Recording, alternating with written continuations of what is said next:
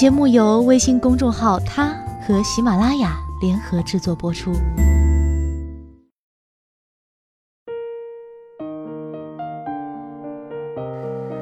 Hello，大家晚上好，欢迎收听今天的他，我是子轩。今天给大家带来的是来自李爱玲的《若我离去，请勿装逼》。在闺蜜小仙的相亲历程中，遭遇过一个奇葩君。相亲介绍人是小仙儿的客户大姐，极其热心，说有一个小伙儿与小仙年龄相仿，人品很好，老实厚道，还主动发来一张照片。照片上的奇葩君瞪着两个大眼，用力过猛地笑着。且不说颜值 low，单是那神情，让我莫名想起夜市地摊上那些印着大大的帅和酷的 T 恤。那时的小仙还是个内向、沉默、好脾气、不太会拒绝的姑娘，碍于客户关系，还是收拾了一番去见了面。客户大姐深知小仙不善言谈，所以始终相伴，一直抛着话题，打着圆场，勉强撑过了半个晚上。最后让两人交换电话和 QQ，为以后的邀约做好铺垫。回来后，我问小仙：“怎么样？”小仙沮丧说：“不怎么样。”而小仙万万没想到，从第二天起，他就陷入了混乱的局面。上班忙得焦头烂额，QQ 在不停的闪。你在上班，忙什么呢？你每天的工作主要做什么呀？你们公司规模大吗？怎么不说话呀？干嘛呢？人呢？人呢？人呢？小仙。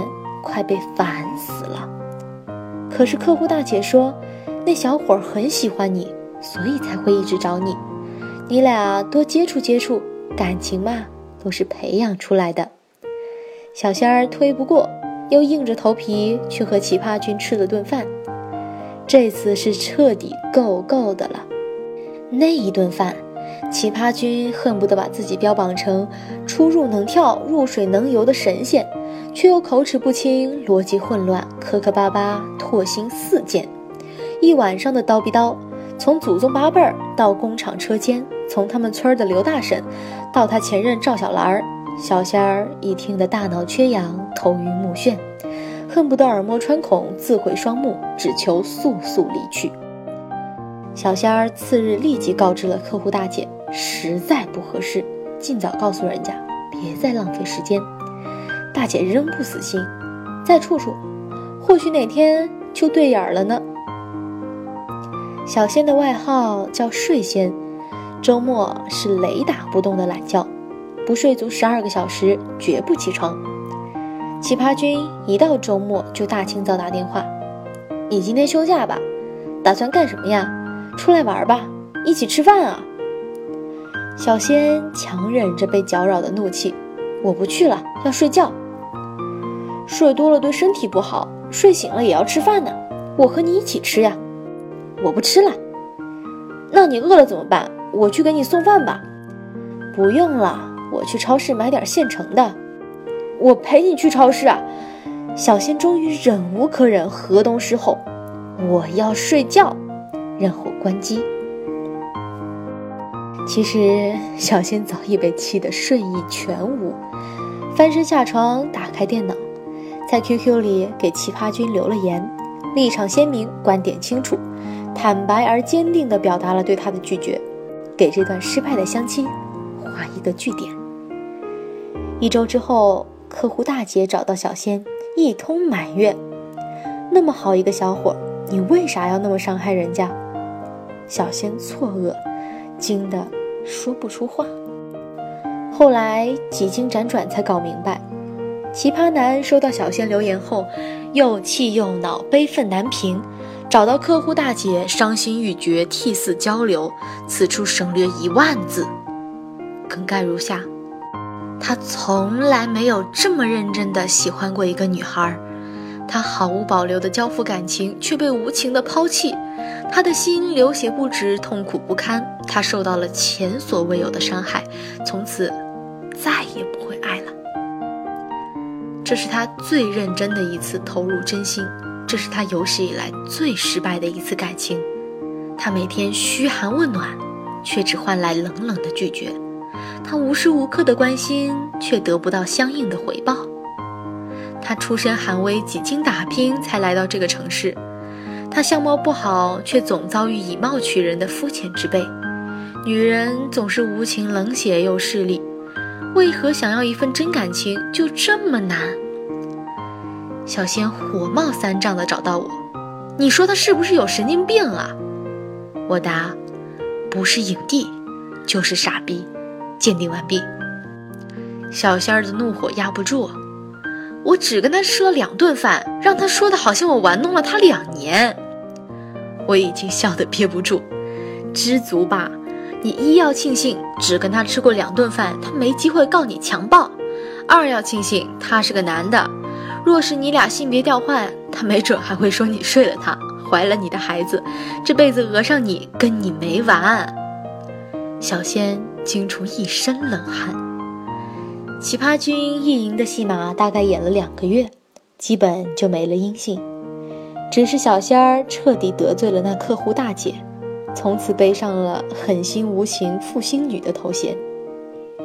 奇葩君这种装逼男绝非个案，只是招数不一。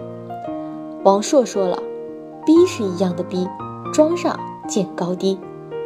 像奇葩君这类，既没大伤元气一病不起。也没口吐鲜血一命呜呼，既没勇气举步赴清池自挂东南枝，也没道业学梁山伯自行化蝶，更没力气把自己掰弯直接进 gay 圈，所以只得尽心尽力演好这受害者的角色，否则怎么能掩饰他是个 loser？